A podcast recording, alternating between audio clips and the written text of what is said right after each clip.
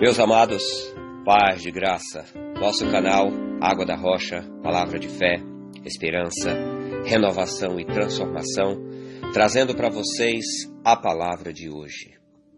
Coube a mim a parte mais delicada e complicada desses dias. A mensagem que eu temia ficou para que eu fizesse. Por que eu digo a mensagem que eu temia? Porque hoje fala-se da morte de Cristo. Então, na nossa leitura, no livro de Isaías, capítulo 53, a parte final do versículo 6 diz assim: Mas o Senhor fez cair sobre ele a iniquidade de todos nós. Iniquidade é o pecado. Todo o pecado de toda a humanidade caiu sobre os ombros de Jesus Cristo. Em Romanos capítulo 3, versículo 23 diz assim: Todos pecaram e destituídos estão da glória de Deus. A partir do momento em que o homem foi seduzido pelo pecado, o homem passou a viver distante da presença de Deus.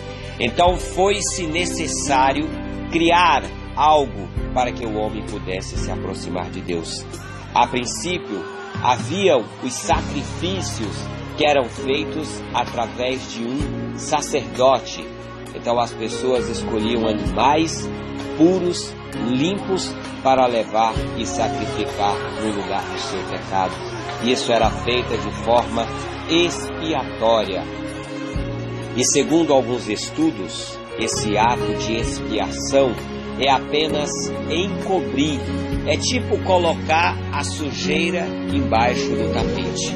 Então Deus, na sua infinita bondade, no seu imenso amor, na sua graça, que é justamente isso que diz o livro de Efésios, que nós somos salvos pela graça e isto é dom de Deus, não é pelas nossas obras, não é pelos nossos merecimentos, não é porque somos bons, mas é porque Deus é bom. Então, o pecado nosso foi lançado sobre ele, como diz o livro de Isaías. E na nossa leitura de hoje, no livro de Marcos, capítulo 15, versículo 33 em diante, diz assim: E chegada a hora sexta, houve trevas sobre toda a terra até a hora nona.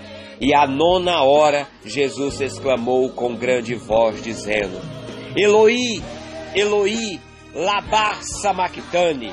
Isso traduzido é: Deus meu, Deus meu, por que me desamparaste? No livro de Isaías também diz que o nosso pecado faz separação entre nós e Deus.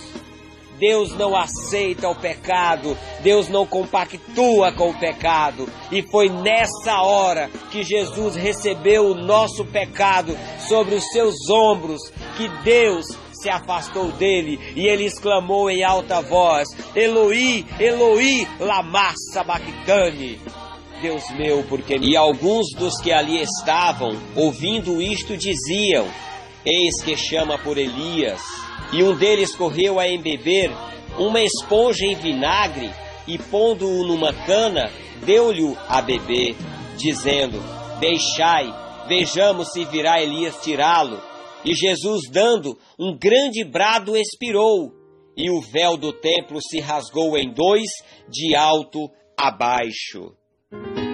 Esse rasgar do véu, meus amados, significa que ali o pecado do homem que só podia ser espiado ou escondido apenas a partir de um sacrifício de um animal, foi feito algo divino, aonde nós podemos nos apresentar diante de Deus sem nenhum intermediário, dizendo: Senhor, eu aqui estou, sacrifica a mim mesmo pelo meu pecado. O próprio Cristo morreu na cruz para que o nosso pecado fosse pago, para que nós pudéssemos ser resgatados.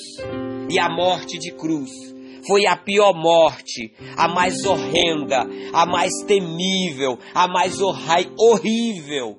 Seria até dizer demais horrenda, algo cruel, bárbaro.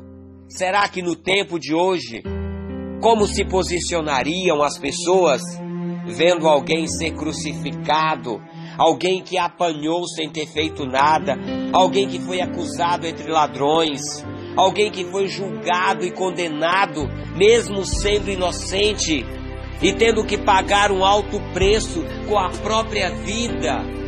Ele ficou ali alguns dias sangrando.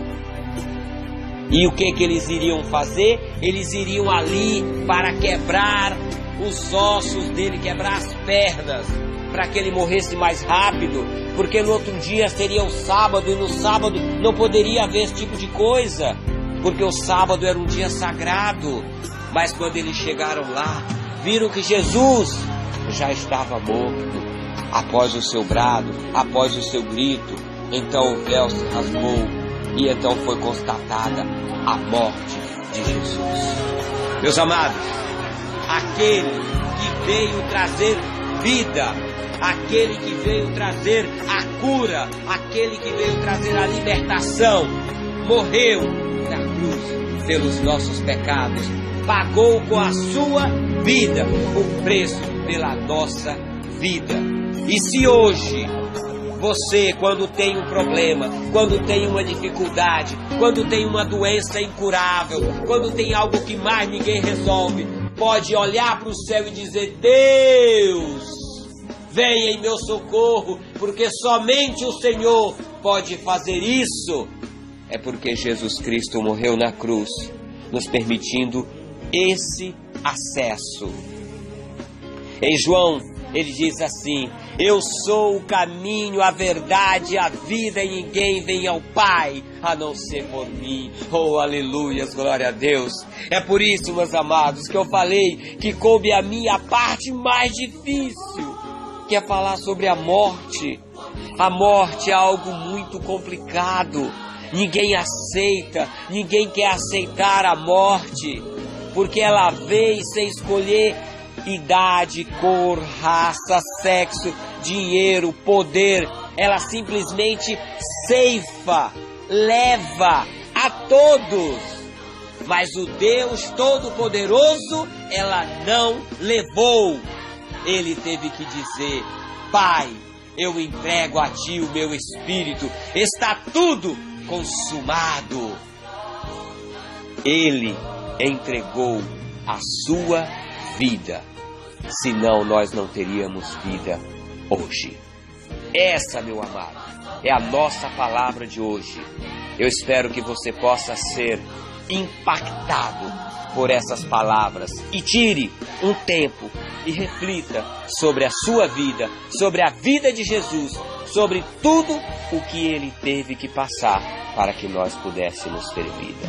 Deus abençoe grandemente o teu dia. Até a próxima e Pai.